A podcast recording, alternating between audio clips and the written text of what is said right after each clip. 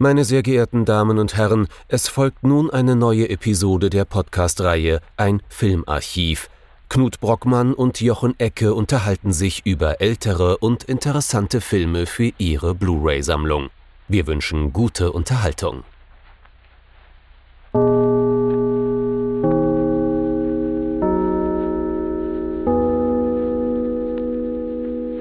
Hallo Knut. Hallo Jochen und hallo liebe Zuhörerinnen und Zuhörer zu einer neuen Episode unseres Filmarchivs.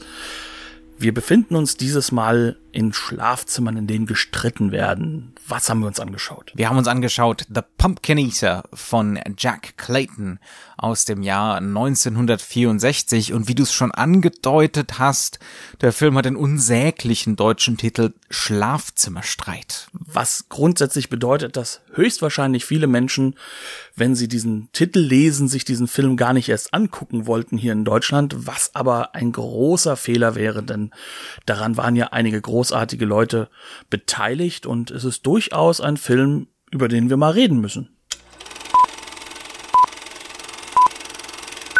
The Pumpkin Eater. Der bessere deutsche Titel wäre wahrscheinlich dann halt auch einfach nur so etwas wie The Pumpkin Eater. Worum geht's denn in dem Film? Es geht um Joe, eine nicht mehr ganz so junge Frau, ich würde mal sagen im Film anfangs so Anfang 30 und dann immer älter, weil der Film äh, doch über etliche Jahre hin sich erstreckt. Ähm, zu Beginn des Films erleben wir sie, wie sie mit ihrem zweiten Mann, der erste ist wohl im Zweiten Weltkrieg gestorben, äh, Kinder großzieht in einer umfunktionierten Scheune. Es ist ein wildes, chaotisches Durcheinander. Aber dann begegnet sie Jake, gespielt von Peter Finch. Joe wird übrigens gespielt von Anne Bancroft. Das ist ein aufstrebender Drehbuchautor, ein bisschen ein Hallodri, wie sich später rausstellt. Dann wird also ein drittes Mal geheiratet und Joe beginnt mit Jake ein bürgerliches Leben. Man kommt in ein vernünftiges Haus und man kriegt noch mehr Kinder. Es stellt sich dann aber raus, dass die bürgerliche Existenz jetzt nicht unbedingt äh, für Glück sorgt, zumindest nicht für Joe. Ähm, Jake ist häufig untreu, zum Beispiel auch mit Joes bester und einziger Freundin, äh, gespielt von einer sehr, sehr jungen Maggie Smith. Ähm, und Joe gerät über ihrem neuen bürgerlichen Leben in eine tiefe, tiefe Depression, die teilweise sogar Züge von einer Psychose trägt. Ja, das ist äh, soweit so eigentlich fast simpel formuliert. Ähm, aber so ganz simpel ist der Film ja gar nicht. Also man kann ja auch schon sagen, dass das, was du jetzt am Ende erwähnt hast, nämlich die Psychose durchaus äh, eines der Grundthemen auch ist, wie der Film gemacht wurde und in welchem konzeptionellen Umfeld der Film existiert, der sich ja durchaus kritisch mit dem bürgerlichen Dasein auseinandersetzt, wobei er es, glaube ich, auch nicht nur schrecklich sieht. Ähm, aber was den Film schon deutlich ausmacht, ist, dass wir es hier mit einem, man könnte es despektierlich Frauenfilm nennen, ich sag's mal positiv, einem Frauenfilm zu tun hat. Also einem Film, der ganz klar aus der Sicht von der Joe gedreht ist und auch sich mit der Kamera komplett an sie bindet. Und das ist nicht nur deswegen gut so, weil Anne Bancroft eine fantastische schauspielerische Leistung hier hinlegt. Das ist wahrscheinlich die beste schauspielerische Leistung ihrer Karriere. Ja. Das kann man schon so sagen, was natürlich, dann ist es umso mehr schade, dass dieser Film so vergessen ist. Aber das liegt wahrscheinlich wirklich daran, wie du es ganz, ganz am Anfang erwähnt hattest, dass der Regisseur durchaus keiner ist, der, sage ich jetzt mal, nicht anderen filmaffinen Menschen noch irgendwo im Gedächtnis geblieben ist. Das heißt also, das verbindet ihn mit einem ganz, ganz anderen Regisseur, den wir hier schon häufiger erwähnt haben, nämlich Mario Bava, mit dem er sonst wirklich gar nichts zu tun hat. Aber das ist schon so etwas, was man so richtig bemerkt. Also man bemerkt, das ist ein Regisseur, der unglaublich klar und deutlich mit den modernen Elementen der Zeit umgehen kann, sie neu konstruiert. Ganz spannende Filme mit sehr, sehr interessanten Optionen, wie man etwas filmt schafft Der sich auch ganz klar so verortet in, ja. in der Zeit. Also das ist ein, der Film guckt sich so ein bisschen wie so ein Best-of des europäischen Autorenfilms aus der Zeit. Er hat auch seine eigenständigen Elemente, aber da steht natürlich gleich im Vorspann äh, Musik von Georges Delerue, ähm, also der, der Hausmusikus von äh, Truffaut auch zu dieser Zeit. Der Film hört sich also auch an wie so ein Truffaut-Film. Die Kameraarbeit erinnert wechselweise extrem an Antonioni-Filme, der natürlich auch genau diese Art von Frauenfilm auf einer natürlich wesentlich abstrakteren Ebene gedreht hat. Ähm, dann gibt's immer wieder Anklänge an die Nouvelle Vague. Also es ist so ein, es ist so ein bisschen ein Kompendium. Dafür wurde der Film auch damals, als er, als er das erste Mal veröffentlicht wurde, so ein bisschen kritisiert. So, das ist jetzt hier so die britische Variante von Antonioni, aber wo ist das Eigenständige? Ähm, da würde ich sagen, das sehen wir anders, oder? Natürlich, denn das fängt schon damit an, dass der Inhalt eigenständig ist. Also es ist ein Erzählkino, das ganz deutlich in einer anderen Tradition steht. Ähm, das Ganze beruht auf einer ähm, Romanvorlage von äh, Penelope Mortimer, ist aber im Drehbuch umgesetzt, also adaptiert worden von einem durchaus etwas bekannteren Namen der Theater und äh, äh, der Literaturwelt, nämlich Harold Pinter, ähm, der auch sehr, sehr stark seinen Einfluss hinterlässt und ähm, dessen Einfluss Jack Clayton als genuines Element, sage ich mal, mit dem untermischt, was er von anderen Leuten holt und äh, er holt ja die einzelnen Elemente in diesem Film niemals einfach so für sich, äh, um irgendwas zu zitieren. Das er ist klaut kein nicht nur, auf gar keinen Fall. Sondern es ist alles in diesem Film kontrolliert, zusammenkomponiert als ein großes Ganzes, was sich nur auf das konzentriert, was dem Film wichtig ist. Und das ist es, diese Geschichte der Joe und auch des Jake. Das darf man nicht vergessen. Er ist zwar aus der Perspektive von Joe gedreht, aber es ist ein Beziehungsdrama. Es geht um eine Beziehung, um eine Familie ähm, um diese darzustellen und da auch darzustellen, was ein Problem der Zeit ist. Und dieses Problem der Zeit ist ganz deutlich, es bildet sich ein neues Bürgertum heraus und dieses Bürgertum lebt anders, als es in den industriellen Zeiten der es Fall war. definitiv nicht mehr viktorianisch. Genau, und ähm, diese Veränderung führt dazu, dass es eine noch erhöhte Sinnkrise der Frau in einem patriarchalen Verhältnis gibt, denn hier wir sind plötzlich zwei Patriarchate, die auf einmal versuchen, der Frau zu sagen, was sie jetzt zu tun hat. Und beides gleichzeitig, gerade mit den Mengen an Kindern, und es sind einige, die sie hat, ist einfach nicht möglich.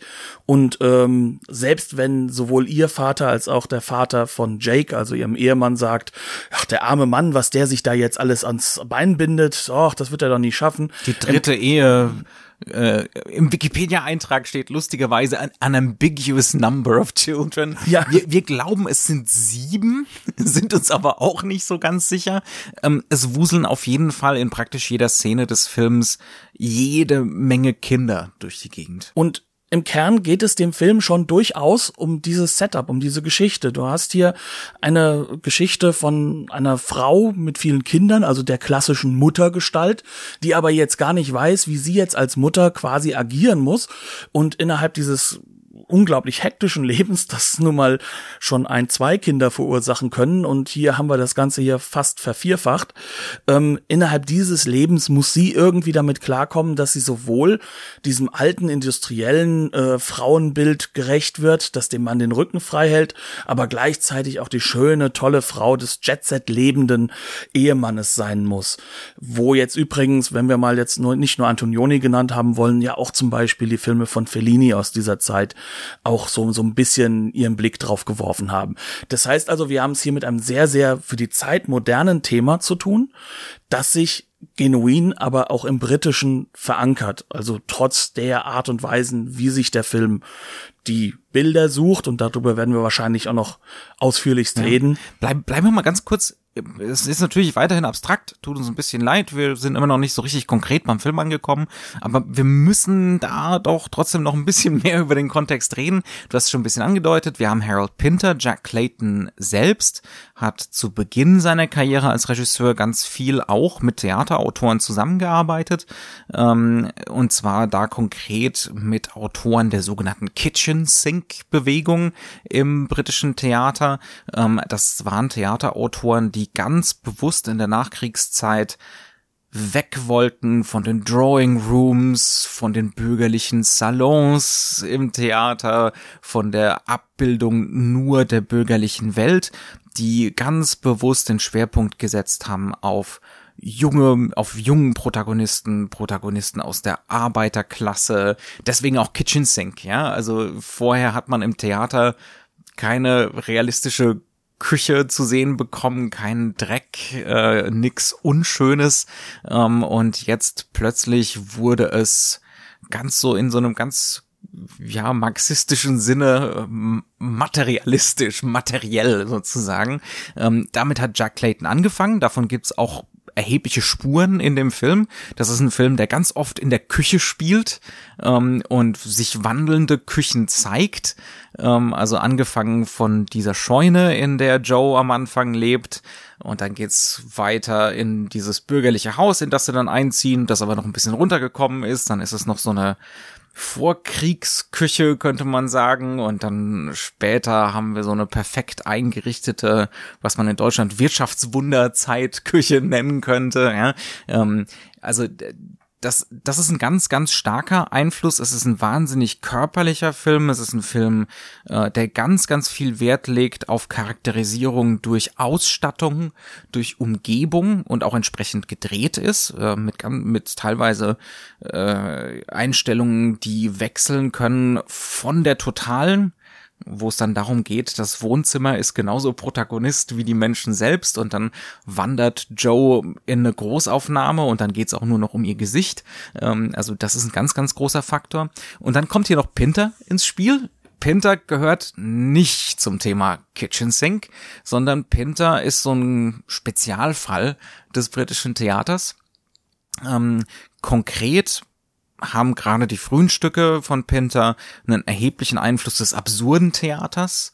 Ähm, die nehmen immer wieder auch genrehafte Elemente auf, zum Beispiel aus dem Gangsterfilm, aber verfremden die so eine Spezialität von Pinter. Ich bin jetzt definitiv kein Spezialist, was Pinter angeht. Aber, aber du bist ein Spezialist der Anglistik. Dementsprechend bist du da weiter als die meisten von uns. Ja, ähm, ist zum Beispiel die Wiederholung. Es ist, es, das merkt man auch in diesem Film. Es ist eine Sprache, die eigentlich in den Dialogen wenig konkret durch die Worte zum Ausdruck bringt, sondern es gibt immer so eine so eine Konversation unter der Konversation. Das eigentliche Thema wird nie angesprochen, ähm, sondern schwingt immer so mit, indem man irgendwelche Floskeln austauscht und die tausendmal wiederholt. Und das lenkt natürlich die Aufmerksamkeit des Zuschauers auch auf die Sprache, ist also auch schon so ansatzweise ein sehr selbstreflexives Theater. Und es geht immer um Machtverhältnisse ähm, und um zu einem gewissen Grad um eine Brutalität die durch Sprache in die Welt kommt. Gar nicht mal so sehr durch eine Körperlichkeit. Also wir haben hier so ein ganz, ganz eklektisches, seltsames Gemisch aus kontinentaleuropäischen Sachen, ähm, aus einer mm, ja, sozialrealistischen Tradition in Großbritannien, aus sowas abstrakten, absurden bei Pinter. Ist also ein ganz auf eine, auf einer gewissen Ebene ein ganz seltsamer Film, ja, weil, weil sich alles irgendwie vertraut anfühlt, man hat es aber in dieser Mischung noch nie gesehen. Alleine deswegen ähm, lohnt sich schon sehr, den zu gucken. Was man bei der ganzen Sache nicht vergessen darf, ist natürlich, dass dadurch, dass der Film diese verschiedenen Elemente mit einbaut, er unglaublich filmisch wirkt, ohne aber immer Film sein zu müssen. Also die Pinter-Dialoge, klar, natürlich sind die Theater. Natürlich sind sie auch so performant geschrieben, dass sie auch entsprechend von den Schauspielern genutzt werden. Also da wird aufgestanden, da wird sich wieder hingesetzt, da werden die Blickrichtungen gewechselt. Mitten im Gespräch wird klar, wer die Oberhand hat. Ja, das ist nicht der, der steht. Es ist ein unglaubliches Mise-en-Scène-Kino. Also es ist wirklich ein Kino, das alle Möglichkeiten nutzt, nicht nur Großaufnahmen hintereinander ballert, sondern ganz viel Staging betreibt und so, ja. Aber trotzdem bleibt es unglaublich filmisch mhm. durch das Element der Musik, welches noch hinzukommt, durch das Element dessen, dass wir hier ganz deutlich auch einen Montagefilm haben, der zwischen Zeitebenen hin und her springt, das aber auf eine Art und Weise macht, dass uns das nie verwirrt, sondern dass das für uns immer als etwas wirkt, was sozusagen hier auch genau hingehört und was auch zeigt, dass gerade Jack Clayton als Regisseur eine ganz, ganz wichtige Rolle spielt bei der ganzen mhm. Inszenierung. Es gibt sowas wie eine emotionale Linearität. Also die, ja. der Film mag jetzt zeitlich gesehen nonlinear sein, aber der macht das, um uns Joes Gefühle zu vermitteln, um uns zu zeigen, wo ihre Depression herkommt. Ähm, und dadurch fühlt sich das eigentlich nie nonlinear an, das ganze Ding. Es fühlt sich gar nicht so. Damals war es wahrscheinlich ganz schön avantgardistisch erzählt. Also der Film fängt mit so einer verstörenden Szene an, um mal endlich zu was Konkretem zu kommen. Ja. Wir haben so eine Anfang, wir haben so eine Anfangsszene, ähm, da sehen wir das Haus, das bürgerliche Haus, das schöne Auto äh, geparkt davor und dann tritt plötzlich Joe ans Fenster, der erste von vielen, vielen, vielen inneren Rahmen, ähm, das erste Gefängnis sozusagen, das erste visuelle Gefängnis, das der, das der Film baut. Und wir ähm, sind noch bei den Credits. Und wir sind noch mitten in den Credits und es ist ein völlig verstörendes, geisterhaftes Bild fällt mir gerade ein, da könnte man noch anmerken, von Jack Clayton gibt's auch eine fantastische Verfilmung von The Turn of the Screw ähm, namens The Innocents, äh, wo wir gerade bei Geisterfilmen sind, die keine Geisterfilme sind, sondern eigentlich Psychodramen. Ja? ähm, also Jack Clayton hat da so ein Fable für äh, The Innocents, vielleicht sogar noch mal besser, der bessere Film als The Pumpkin Eater oder sehr gleichwertig, absolut faszinierend, absolut äh, empfehlenswert und in dieser Anfangsszene, wie wird uns Joe da vorgestellt? Erstmal als gefangen in diesem Haus und gefangen in dieser Bürgerlichkeit. Sie ist am Anfang gefangen erstmal in ihrer Bürgerlichkeit in diesem Haus. Wie gesagt, wir gucken aus, wir sehen sie, wie sie aus dem Fenster guckt. Erst weit weg. Das heißt, wir haben es noch mit einer relativ weiten Einstellung zu tun. Dann werden wir auch noch, ähm, noch immer in den Credits wird näher rangeschnitten, dass wir sie auch glasklar sehen. Sie ist sozusagen hinter, hinter Gittern. Hinter Gittern. So anders kann man es nicht sagen. Und sie tritt dann langsam aus dem Haus heraus. Wir verfolgen sie von innen Sinn. Wir sehen, wie sie die Dinge betrachtet. Es hat was Abschiednehmendes, muss man dazu sagen.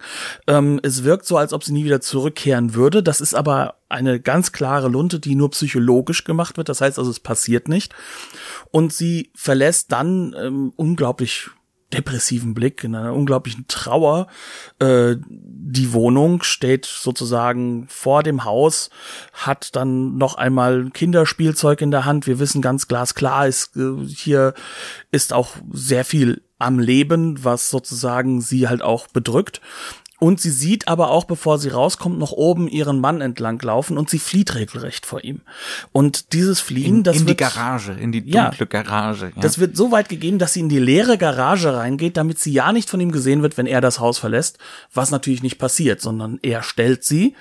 Aber er stellt sie eigentlich, und das äh, ist das Interessante daran, nicht so, wie man das dann erwarten würde, als eine bösartige Figur, sondern er, er versucht erstmal zu sagen, hier, ich kann nicht anders, ich muss da jetzt hin und es tut mir leid und ach, es ist ja schrecklich, dass es so schlecht geht. Also er ja, versucht. Ein bisschen gemeiner ist er schon. Er sagt also, es wäre mir schon ganz recht, wenn du diese Laune, in der du gerade bist, schon mal irgendwann mal hinter dir lassen könntest. Ja. Das ist das, was ich noch gerade danach ja. sagen wollte. Aber ähm, er, er versucht es am Anfang erst einmal, sie wirklich aufzurichten und dann, als er merkt, dass es nicht klappt, setzt er den patriarchalen Fuß auf den Boden.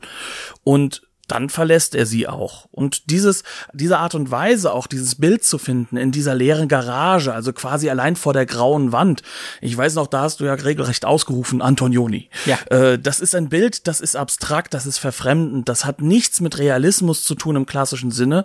Es ist ein Staging, das ganz deutlich macht, dass hier das Äußere und das Schauspiel ein inneres Gefühl darstellen sollen. Und wenn wir jetzt Antonioni sagen, dann würde diese Szene so bleiben und der Mann fährt weg. Da gibt's keinen Dialog. Das war der Vorwurf, den Kritiker hatten damals in den 60ern, als der Film veröffentlicht wurde. Das ist ja im Prinzip nur Antonioni. Aber es ist nicht nur Antonioni. Also es ist sehr viel konkreter.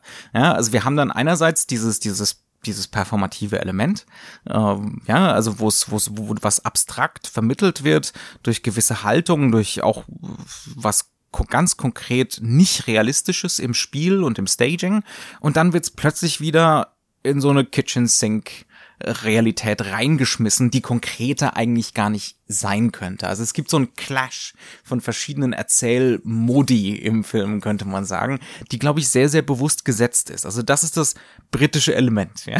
Also so ein Hin und Her zwischen extremer Abstraktion und dann knallhartem, eigentlich fast schon klassischem Realismus. Der sich ja auch im Kino Englands weiterziehen wird. Also mhm. gerade diese Kitchen Sink Sache, die wird sich ja dann im Arbeiterkino später fortsetzen, findet sich auch im Fernsehen dann in der BBC, im Dokumentarismus. Das heißt also, wir haben Ken hier so eine, Loach. Okay. Ja, Ken Loach ist da der ganz große Name. Ähm, ich grüße hiermit erst einmal meinen alten Studienkollegen Jong-uk Jun, der darüber seine Doktorarbeit geschrieben hat. Deswegen kenne ich mich mit Ken Loach ein wenig aus. Das ist halt all das, was sozusagen hier schon auch so ein bisschen vorgegriffen ist, aber sich halt ganz deutlich in einem ganz, ganz anderen Kinokontext, nämlich der Nouvelle Vague oder überhaupt dieser ganzen neuen Wellen, die durch Europa gerade regelrecht durchwüsten durch das Kino, sich mit denen halt äh, gemein macht und einfach diese neue Form des Autorenhaften, des ähm, wirklich äh, über das Bild, den Ton, über das Zusammenfügen von all diesen Elementen etwas Subjektives auch aus Sicht eines Autoren erzählen zu wollen. Ohne dass man aber vergessen darf, dass wir hier viele Autoren haben, weil im Endeffekt diese Inszenierung ist zwar die Handschrift von einem Regisseur, aber wie du es eben gesagt hast, also die Pinter-Dialoge sind Pinter-Dialoge und äh, sie werden nie konkreter und sie dürfen es auch so sein und werden dadurch realistisch, dass wir sie halt in dem Kontext von einem, einem filmischen ja, Bild haben. Dann dürfen wir auch zum Beispiel nicht den Kameramann vergessen, Oswald Morris, der zum Beispiel auch Lolita für äh, Stanley Kubrick, Kubrick ja. gedreht hat. Ja, also da sind ganz viele wirklich hervorragende Handwerker und Künstler äh, hier am Werk. Das lässt sich nicht alles reduzieren auf Jack Clayton. Also wir werden da so reingeschmissen, ja, in so eine Situation, in eine extreme Ab Abstraktion, in die relativ abstrakte Darstellung von der Depression und dann gibt's Rückblenden. ja, ja, aber die werden ähm, halt auch eingeführt in einer Form, dass wir am Anfang ganz deutlich merken, dass wir es hier mit einer Rückblende zu tun haben ich glaube ja, dass einer der wichtigen Punkte, warum wir uns so gut zurechtfinden mit den verschiedenen Zeitebenen, diejenige ist, ist, ähm, dass Anne Bancroft unterschiedlich schauspielert, mhm. sehr, sehr unterschiedlich aussieht. Also in der ganz frühen Phase, da merkt man, das ist die junge Mutter. Sie trägt halt ähm, Hosen, sie trägt nicht die braven Röcke. Sie ist sehr, sehr stark noch mit ihren Haaren äh, wilder, hemdsärmlich. Haar, ja. Genau, also das ist so, so, so ein bisschen, man hat so ein bisschen so dieses 68er Vibe, obwohl das Ganze äh, vier Jahre, äh, vier Jahre davor ist. Also dieser, eigentlich hängt das mehr an den Swinging 60s, ne? Mhm. Also eigentlich können die 68er dann noch nicht mitlaufen, mhm. aber sie ist eine sehr, sehr moderne Figur am Anfang. Und scheinbar nimmt sich ja dieser Modernismus in dem, wie sie sich verhält, zurück, weil sie in diese Familienrolle mehr reinsteigt. Und das zeigt sie halt auch nach außen durch ihre hochgesteckten Haare, die natürlich unglaublich passend sind, aber die dafür da sind, dass sie halt ihre Rolle ausfüllt. Mhm. Und die Perlenkette, genau. die Perlenohrringe, ganz am Schluss noch so eine seltsame Haubenmütze, die, die bei Audrey Hepburn charmant ausgesehen hat, aber bei ihr gerade auch so wie Bancroft das spielt, hat es dann eher so was seltsam versteinertes, statuenhaftes. Also ja. ähm, sie, je mehr bürgerliche Attribute sie auch durch ihre Klamotten, durch ihre Frisur und so annimmt, desto versteinerter wird ihr Gesicht. Ja, ja aber um mal dahin zu kommen, wie kommen wir zu diesem ersten Schritt? Mhm. Ähm, wir sehen eigentlich sie wieder im Haus. Wir haben wieder eine Bewegung hin auf ihr Gesicht. Wir haben dann ihr Gesicht im Vordergrund, sehen ganz weit den Hintergrund. Und dann kommt einer dieser wenigen Schnitte rein, in dem wir dann sehen, dass sie die modernen, großen, grauen Blockhäuser draußen betrachtet. Also sozusagen das, was dann sozusagen eher so diese Arbeiterwohnung wäre. Da wird neu gebaut. Bing, bing, genau. bing, Antonioni, Laventura. Also ja, genau. Das, äh, das ist relativ eins zu eins übernommen. Genau. Und teilweise von, äh, von Antonioni-Filmen. Ganz klar. Also dieses Figuren, die sich konfrontiert sehen mit dieser Nachkriegswelt, mit dieser Neubauwelle, diesem Wirtschaftswunder, dieser Explosion an Neuem ähm, und mit natürlich auch mit einer völlig neuen sozialen Welt und die daran insbesondere eben als Frau zum gewissen Grad zerbrechen, die nicht klarkommen damit. Genau, und das ist halt in ihrem Blick zu sehen. Aber dieser Blick hat halt auch etwas, dass sie sich zurückerinnert. Wir schneiden wieder zurück auf das Bild von vorher, denken wir, stimmt aber nicht ganz, denn eigentlich haben wir jetzt, und das ist technisch herausragend gemacht, im Hintergrund eine Leinwand, die nur das widerspiegelt, was wir vorhin gesehen haben. Das Bild im Hintergrund hinter ihr wird plötzlich weiß. Es ist ein ganz klarer filmischer Effekt. Wir haben einen Tonspurwechsel in eine andere Zeitebene hinein. Es hat leichten Hall dabei. Und dann sehen wir sozusagen im Hintergrund, was jetzt sozusagen diese andere Filmwelt ist. Wir sehen noch immer ihr Gesicht im Vordergrund und dann wird das erst rausgeblendet. Das heißt, hier lernen wir, wir haben einen Zeitsprung. Und dieser Zeitsprung verbindet uns eben mit diesem hemdsärmeligen Ich von Joe. Und äh, ab diesem Punkt sozusagen haben wir auch gelernt, wie wir den Film zu lesen haben. Und das ist ganz glasklar äh, wiederum sehr nah eigentlich an einem realistischen Kino, an einem Erzählkino, das dich eben nicht allein lässt, das dich eben nicht in diesen Punkt hineinwirft, dass du auch äh, desorientiert bleiben sollst, sondern es will dir die Orientierung geben, denn die Figuren und ihr Sein sind auf der klaren, auf der deutlichen Ebene wichtig. Und es gibt noch genug Nuancen, über die wir uns unsicher sein können. Das heißt also, hier geht die Strategie ganz weit weg mhm. von Antonioni, obwohl das Ziel das gleiche zu sein ja. scheint oder auch ist. Also auch da kann man wieder, das ist auch jetzt was, was, was mir jetzt gerade so einfällt, man kann da auf jeden Fall äh, wieder eine britische Tradition sehen, durchaus, eine modernistische britische Tradition. Ähm, beispielsweise Virginia Woolf, sowas wie Mrs. Dalloway oder To the Lighthouse oder so, ähm, die genau solche Strukturen Strukturen betreiben. Wir haben, wir haben eine Frau als Zentrum der Wahrnehmung, ganz im modernistischen Sinne, ja, so als Fokalisator der ganzen, ganzen Geschichte. Und diese Frau, weil wir uns sozusagen in ihrem Kopf befinden, die lebt nicht nur in der Gegenwart, die lebt immer gleichzeitig in der Vergangenheit, in der Gegenwart, in der Zukunft. Und das wechselt fließend. Und die Kontinuität ist tatsächlich das Gefühl, die Emotion, ähm, die Subjektivität von dem Ganzen. Also auch da wieder muss man sagen, hatten die Kritiker damals Unrecht. Das ist ein sehr genuin britischer Film, der eben nicht nur sich bei den Kontinentaleuropäern bedient und sich alles so zusammenklaut, sondern der sehr viel sehr eigenes macht. Und der gleichzeitig auch in seiner ganzen Subjektivierungsstrategie, die er natürlich durchaus drin hat, indem er die Kamera natürlich an diese Frau bindet, trotzdem, egal wie, immer auch diesen Abgleich zu der Norm hat. Das heißt also, es ist ein Abgleich, der eigentlich zutiefst britisch ist, einfach nicht nur bei Frauen, sondern auch von Männern. Das, das finden wir bei Monty Python, das finden wir im Humor wieder, das, das finden wir in diesem, äh, in dieser Stuffiness, die zum Beispiel in Faulty Towers wiedergibt. Es ist immer eine Abgleichungsstruktur und ein dem nicht gerecht werden, was hier aber im es Klassenbewusstsein, ein unglaubliches genau. Klassen Klassenbewusstsein, was, äh, was auch sehr, sehr, sehr, sehr typisch britisch ist, äh, ist ja fast schon ein Klischee eigentlich. Ähm, reden wir ein bisschen über diese über diese Subjektivierung und diese unglaubliche, man muss es wirklich sagen, der Film, es ist ein unglaublicher Kamerafilm oh ja. mit fantastischer Kameraarbeit, äh, unglaublich einfallsreich, äh, technisch super aufwendig gemacht, mit ganz unterschiedlichen Strategien. Wir haben es schon ein bisschen angesprochen. Es gibt einerseits Tiefenschärfe und Rauminszenierung, Mise en scène. Ähm, also Räume, in denen sich die Figuren, es fühlt sich zumindest so an, quasi frei bewegen können, weil alles scharf ist. Es muss also ein Film sein, bei dem die Schauspieler sehr geschwitzt haben. Zum Mal Glück wieder. Es, ja, ähm, zum weil, Glück ist es Schwarz-Weiß-Material, sonst wäre es noch schlimmer. Weil solche tiefen, scharfen Szenen sehr, sehr viel Licht einfordern. Also wenn, wenn man da genau hinguckt, es gibt wahnsinnig viele Szenen, wo wir im Vordergrund eine Großaufnahme von einer Figur haben. Meistens ist das dann Jake, ja, also ihr Ehemann, gespielt von Peter Finch, und dann sie im Hintergrund und dann steht er auf und sie setzt sich hin und sie ist dann im Vordergrund und man sieht alles wirklich knackscharf, Vordergrund und Hintergrund. Das ist schon eine Besonderheit, das ist technisch sehr, sehr schwierig herzustellen. Ähm, wahnsinnige Staffelungen, unglaubliche Mise en scène, unglaubliche Raumtiefe. Ähm, dann andererseits haben wir, auch das ist sehr typisch für den, für den Autorenfilm aus der Zeit, innere Rahmungen galore, könnte man sagen, oder? Oh ja. Also im Kern gibt es nichts, was in diesem Film irgendwo inszeniert ist, was einfach nur Freiheit ist. Also selbst wenn sie draußen sind, haben wir zumindest eine Linie, die sie irgendwo ans Filmbild nach oben hindrücken ähm, oder nach unten hin. Oder Nebel, so dass man nichts sieht. Genau, also diese Rahmungen sind Antonio? eigentlich. Nee. Ähm, okay. Ja, äh, gut, aber da können wir jetzt auch Fellini sagen. Also können Ja, wir ganz ja, ja, ehrlich sind, ja.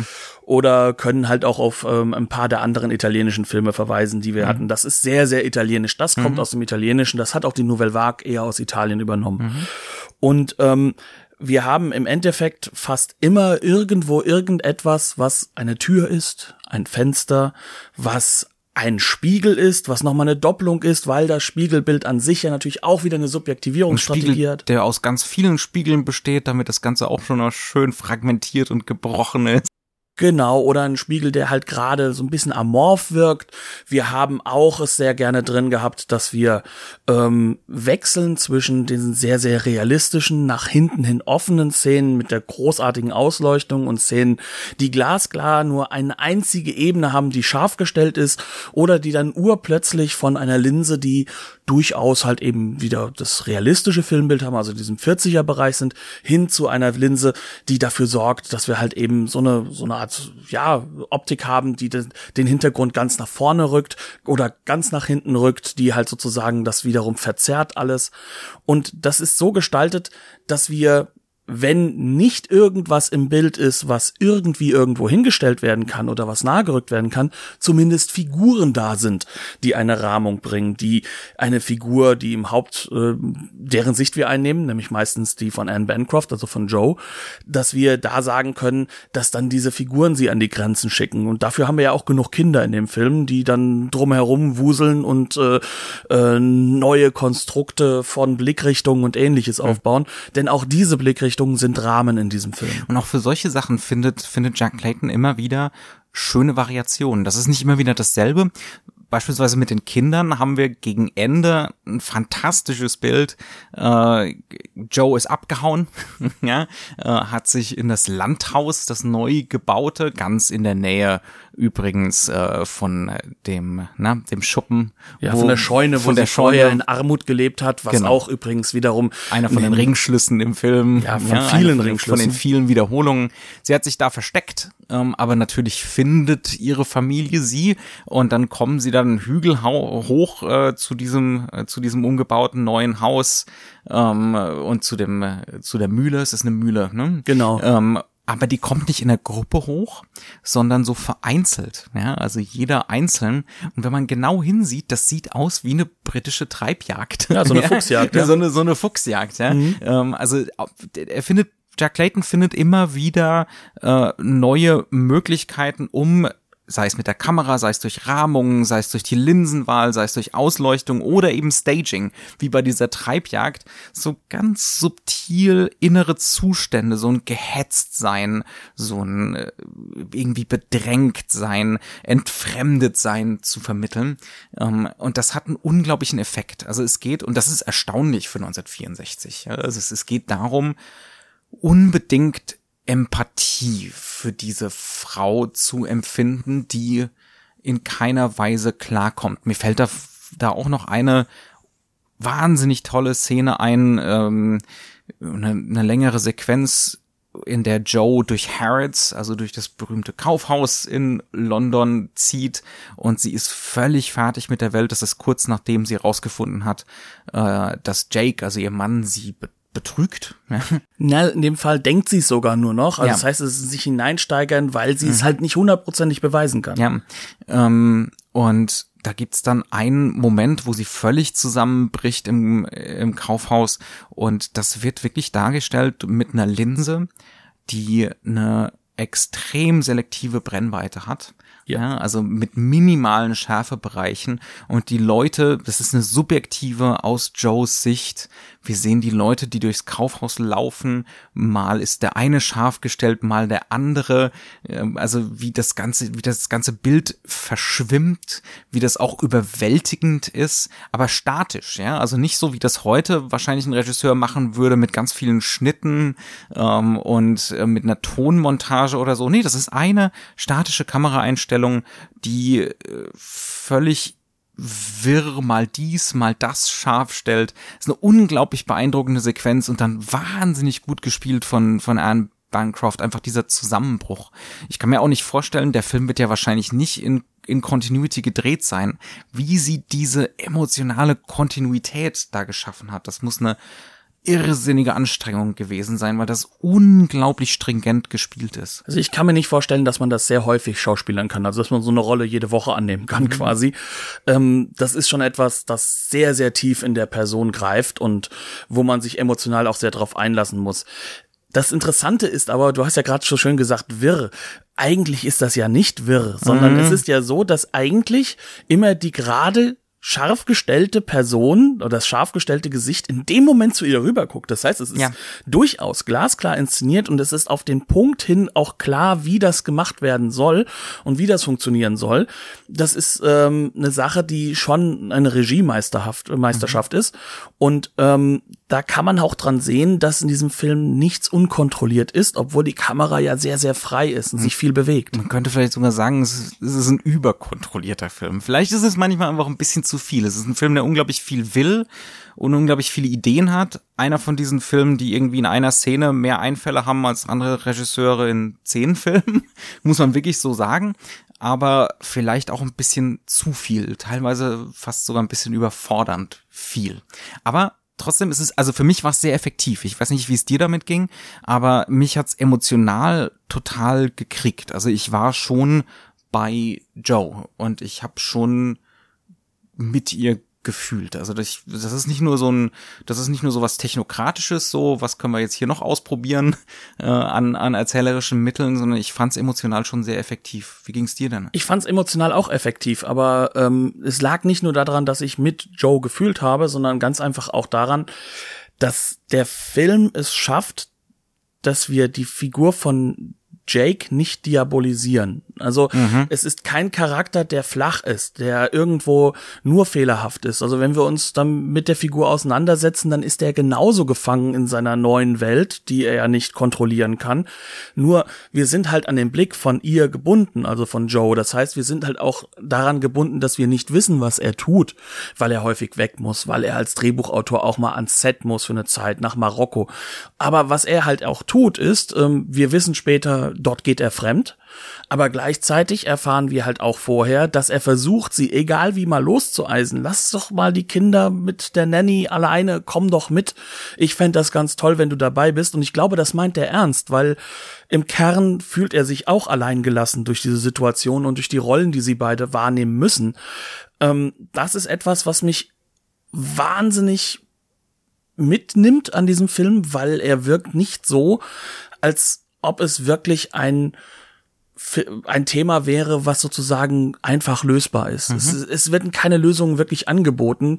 Ganz im Gegenteil, wir haben noch einen anderen Charakter. Ich glaube, der ist der Ehemann und Gönner von einer der Hauptdarstellerinnen aus einem Film, den äh, Jake geschrieben hat, äh, gespielt von James Mason, der im Endeffekt immer noch weiter rein das Feuer noch, noch tiefer macht, weil er möchte nämlich Jake eins auswischen und versucht dabei Joe zu utilisieren, weil Jake ist mit seiner Frau fremdgegangen, mhm.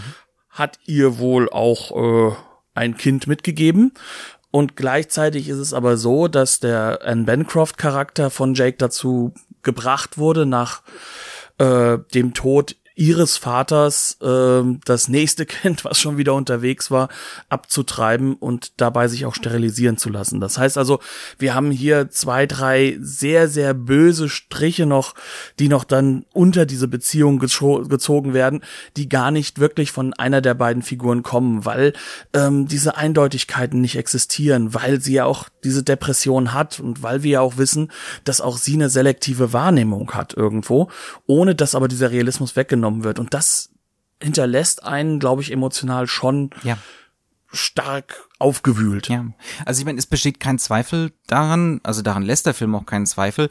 Jake ist ein stark fehlerhafter Mensch, ja, ähm, der extrem unsensibel sein kann, der wie gesagt wiederholt fremd geht, der äh, nicht fähig ist zur Kommunikation, der ähm, immer wieder nur immer wieder meckert, ähm, der auch äh, am Anfang sagt, er will diese vielen Kinder, aber eigentlich will er sie gar nicht. Ja? Obwohl das Oder, die Frage ist, ja, weil er ist ein unglaublich liebevoller Vater und mhm. die Kinder lieben ihn, selbst die Kinder, ja. die jetzt, sag ich mal, nicht von ihm sind, weil das sind ja im Anführungszeichen nur ein oder zwei, aber selbst die älteste Tochter von ihr mhm. äh, äh, verehrt ihren neuen Vater.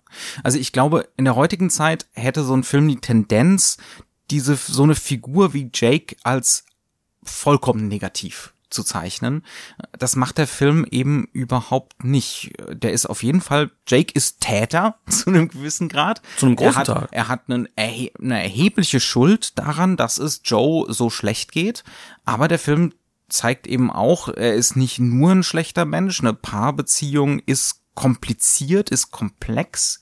Ähm, da gehören manchmal auch, trotz aller Unterdrückung, trotz allem Patriarchats, auch zwei dazu. Also wir sehen Joe auch zu einem gewissen Grad als Kollaborateurin des Patriarchats, die mitmacht, äh, die auch gewisse Sachen nicht ansprechen kann, sich mit gewissen, sich gewissen Tatsachen nicht stellen kann ähm, und solche Sachen. Das ist also, das ist schon durchaus es hat was Differenziertes. Andererseits müssen wir schon noch drüber sprechen, der Film hat auch schon so gewisse reaktionäre Qualitäten, ja. Also das ist aus heutiger Sicht und ich glaube auch aus damaliger Sicht vielleicht auch aufgrund der Gemengelage, wer da alles dran beteiligt war und seinen Senf dazu gegeben hat.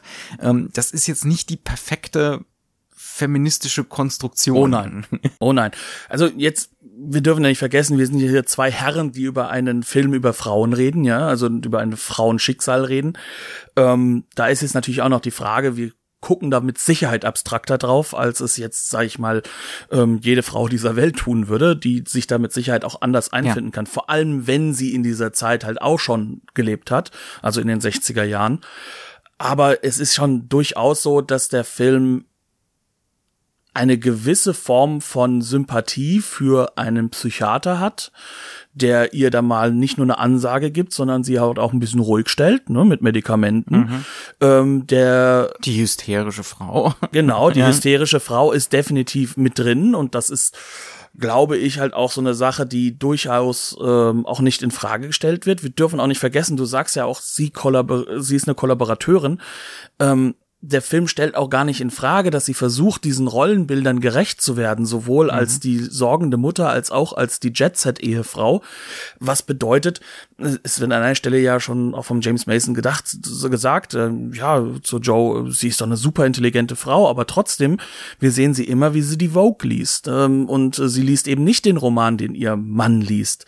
Ähm, wir sehen sie immer, wie sie sich sehr stark auf Shopping und auf das Ordentlichsein und auf äh, ein Kochen, cooles cooles, schönere Kochen. Äußere und das Kochen und sowas reduziert. Und ähm, der Film stellt das, glaube ich, auch gar nicht hundertprozentig in Frage. Nee, also auch so dieses Muttersein, Muttersein wollen, die Natürlichkeit des, der, der Mutterliebe und solche Sachen. Ähm, da, da glaubt der Film dran. Völlig ohne Definitiv, Zweifel. Ja. ja. Ich meine, es ist, es ist ein Film von 1964. Der, der, der manchmal unglaublich progressiv wirkt, vor allem im Detail und in der Art und Weise, wie er es inszeniert aber der es gleichzeitig trotzdem nicht wirklich schafft, aus dem Weltbild der damaligen Zeit herauszukommen. Mhm. Und da ist dann vielleicht auch so ein großer Unterschied hin zu Antonioni und zu dem Elementen, wo Antonioni halt eben offene Stellen hinterlässt, weil er sagt, also Antonioni positioniert sich meistens nur da, wo es notwendig ist und hofft oder setzt darauf, dass derjenige, der den Film guckt, ähm, intelligent genug ist oder involviert genug ist, um sich selbst zu positionieren ähm, und äh, eben da reinzurutschen durch die ganzen Verfremdungen.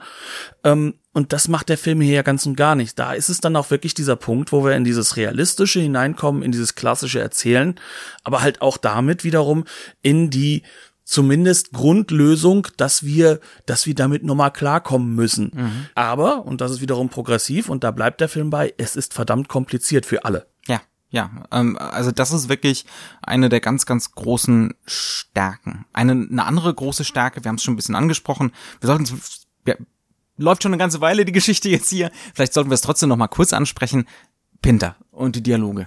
Ähm, Sehr wichtig, sonst funktioniert der Film ja, ja nicht. Ähm, das muss muss noch mal kurz sein. das sind keine realistischen Dialoge. Oh nein. Ja, also auch da ist wieder ein extremer Clash da. Es sind Dialoge, die ständig sich wiederholen, die nur auf meistens auf oberflächlichen Floskeln basieren, ähm, die damit aber zum Beispiel in den Szenen mit James Mason eine unglaubliche Aggressivität vermitteln. Ja? Also es gibt eine Szene zwischen James Mason, der spielt eine Figur namens Conway, wir haben es schon angesprochen, ähm, und Jake, also dem Ehemann von Joe, von, von Anne Bancroft. Ähm, und Conway hat rausgefunden, seine Frau ist schwanger, das Kind ist nicht von ihm, sondern von Jake. Und die beiden treffen sich jetzt in einem Club. Und sie führen ein Gespräch das man eben in so einem Club führen würde. Also auf der Basis von Hello Old Boy. ja? Und äh, diese oder jene Sportart. Spielen Sie dies? Spielen Sie das? Nein, nein, ich spiele nicht. Ja, aber was für Spiele spielen Sie denn sonst noch? Ja, also da wird in dem Dialog sofort klar, ja, hier wird gerade ein Spiel gespielt. Das ist gerade ein Machtspiel. Ja, wir sprechen zu keinem Zeitpunkt aus, dass wir beide wissen, worum es eigentlich geht. Nämlich, ich würde dir am liebsten, liebsten gerade eine runterhauen. Ja, ähm, ich, ich würde dich am liebsten gerade umbringen. Und das passiert dann auf der Basis von Worten, auf der Basis von Floskeln, ähm, ständigen Wiederholungen von diesen Floskeln, bis man merkt, es wird eigentlich nicht die Floskel gesagt, sondern es wird gesagt, ja, gleich gleich erwürge ich dich hier, ja, sozusagen. Und wenn nicht jetzt, dann irgendwann in der Zukunft. Äh, und das zieht natürlich extrem die Aufmerksamkeit auf die Sprache. Ja, also wenn man einen bestimmten Satz fünfmal wiederholt, dann geht's nicht mehr um den Inhalt des Satzes, sondern um die Wiederholung. Ja, und um dadurch darum, dass der Satz dadurch leer wird, sich entleert und gleichzeitig eine neue Bedeutung gewinnen kann. Ähm, und das ist was sehr, sehr typisches für Pinter, was hier wirklich toll durchgezogen ist. Es gibt ein paar unglaubliche Szenen, ähm, die leider dann auch teilweise wieder durchmischt sind mit dem Reaktionären. Ich denke da beispielsweise eine Szene, da ist Joe in einem Schönheitssalon ähm, und sitzt unter der Haube. Ja, man äh, Verhassten des Wortes, ja. Man, man macht sich äh, die Dauerwelle und neben ihr sitzt eine Frau und die erkennt sie. Ja, aus einem Bild aus einer Zeitschrift. Aus einer Zeitschrift, ja, weil man ist ja in Glamour-Jet-Set-Kreisen unterwegs. Und daraus entwickelt sich dann ein sehr einseitiges Gespräch. Ein Monolog Ein quasi. Monolog dieser Frau, die auch hysterisch ist. Ja, noch, noch so eine hysterische Frau.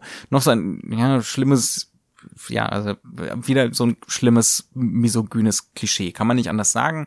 Äh, Harold Pinter ist hier eindeutig schuldig, aber der, der Monolog ist trotzdem meisterhaft. Ja? Da wird immer wiederholt, sie müssen ja eine tolle Frau sein. Sie sind so eine tolle Frau. Sie sehen so toll aus.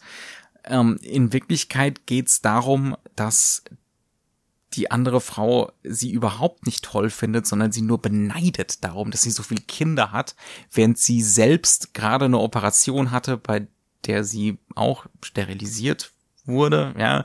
Ähm, sie kann keine Kinder kriegen, ihr Mann sieht sie jetzt anders an, alle anderen Männer sehen sie anders an. Also auch nochmal dieses unangenehme, naturalisierende Element, so, was ist eine Frau, die keine Kinder mehr kriegen kann, ja, so nichts sozusagen. Das ist das Argument, ähm, was da so ein bisschen am Laufen ist. Also eigentlich auch schrecklich, aber es ist eine wahnsinnig verstörende Szene. Es ist unglaublich gut, diese Psychose, die da durch den Dialog vermittelt wird.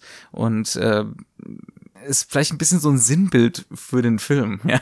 Eine unglaubliche Meisterschaft in der Ausführung, aber das, was gesagt wird, ist nicht immer glücklich. Wobei wir da auch nicht vergessen dürfen, gerade diese Szene, aber auch später noch eine Szene mit einem Mann, der sich für den neue König von Israel ne, hält und Geld sammelt. Fantastische Szene. Ähm, die auch absolut abstrakt ist. Das sind so die einzigen Szenen, in denen ich manchmal das Gefühl hatte, sind wir hier noch im Realismus? Also mhm. ist das jetzt nicht wirklich nur noch das reine äh, projizierte Kopfspiel?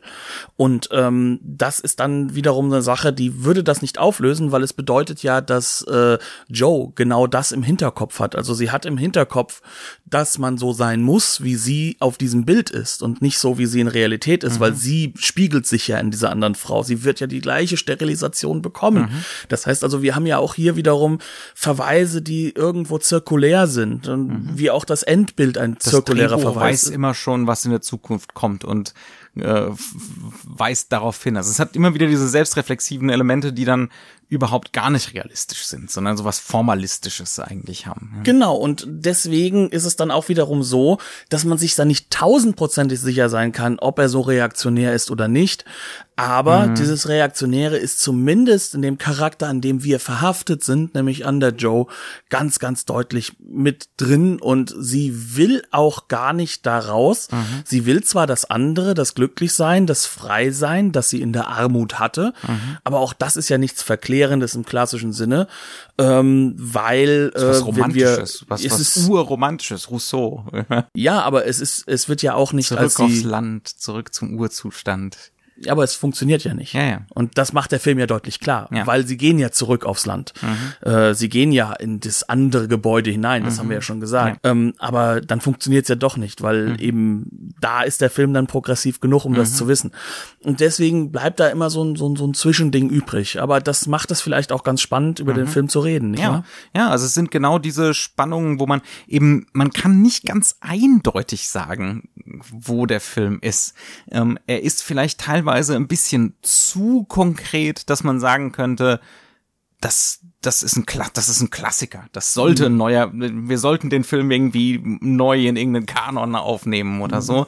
Ähm, also man kann dann schon verstehen, warum der so ein bisschen in der Versenkung ja, äh, verschwunden ist, äh, nachdem er 1964 rausgekommen ist.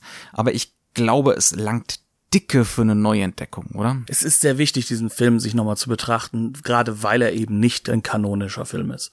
Weil dieser Film halt genau an diesen Grenzen irgendwo dann auch zu scheitern vermag, weil das ist so genau diese Art Film, die uns glasklar zeigt, wo das Kino zu diesem Zeitpunkt stand und womit es sich verhandelt hat.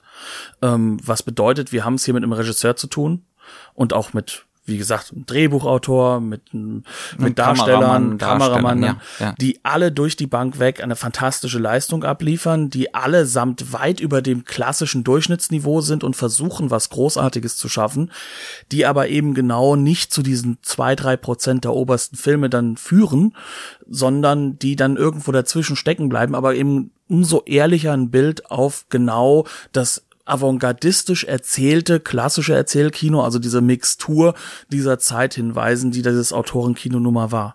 Und das macht den Film, wie ich finde, als Neuentdeckung, als Wiederentdeckung ähm, spannend und er ist ich sag mal, unterhaltsam ist das falsche Wort, aber er ist involvierend er genug. Er ist nie langweilig. Ja, das ist der Punkt. Also er ist involvierend genug in seiner doch düsteren Welt, die er dort hat, ähm, dass man sagen kann, es ist auch wirklich es vergeht ja wie im Flug, sich den Film anzugucken und er ist spannend. Er ist, er ist, man ist immer dabei. Das heißt also, im Kern ist es ein Film, der Spaß macht auf einer Ebene und gleichzeitig uns einen Einblick gibt, woher kommt zum Beispiel jetzt auch das aktuelle Kino oder wo, wo hat das aktuelle Kino vielleicht was verloren, wo hat es einen anderen Punkt für sich gefunden und was war in den 60er Jahren, gerade Mitte der 60er Jahre eigentlich das, was verhandelt wurde innerhalb der Filmkreise. Damit sind wir durch, oder? Ja, ja. sehe ich ähnlich. Hat lang genug gedauert. Die Blu-ray haben wir uns besorgt vom britischen Indicator Label. Ist eine wunderschöne, ein wunderschönes Remaster äh, mit etlichen ordentlichen Extras.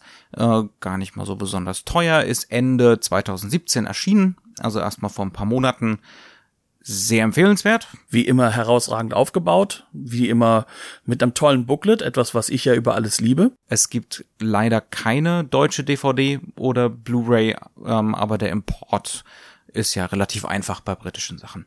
Genau. Und deswegen würde ich sagen, verbleiben wir dabei, würden den Film definitiv empfehlen, wie wir auch eigentlich dieses Label als etwas empfehlen können, das immer wieder spannende, interessante Filme ausgräbt und äh, verbleiben bis dorthin mit einem Dankeschön, dass ihr zugehört habt und der klassischen Bitte, die wir jedes Mal haben. Wenn euch das Ganze hier gefällt, sagt es gerne weiter. Ähm, hinterlasst uns auch gerne Nachrichten, schreibt uns auch gerne, wenn ihr den Film komplett anders gesehen habt, wenn ihr zum Beispiel der Meinung seid, Schlafzimmerstreit ist einer der besten deutschen Titel, die jemals gemacht wurden. Bitte schreibt uns das. Wir werden euch nicht zustimmen, aber wir diskutieren ja gerne. Und ähm, wenn ihr zu der Gruppe der Menschen gehört, die in Richtung iTunes oder Apple Podcasts unterwegs sind, uns hilft es natürlich sehr, wenn ihr uns dort eine Rezension oder eine wie auch immer geartete eine, Bewertung eine hinterlasst. Sternliebbewertung. Genau. Dementsprechend war's das. Das ist das Ende, was ich immer noch hinzufüge. Damit müsst ihr leben. Es tut mir leid. Ich sage Dankeschön fürs Zuhören. Wir hören uns hoffentlich das nächste Mal. Es würde uns sehr freuen und verbleiben mit einem Tschüss und auf Wiedersehen. Auf bald.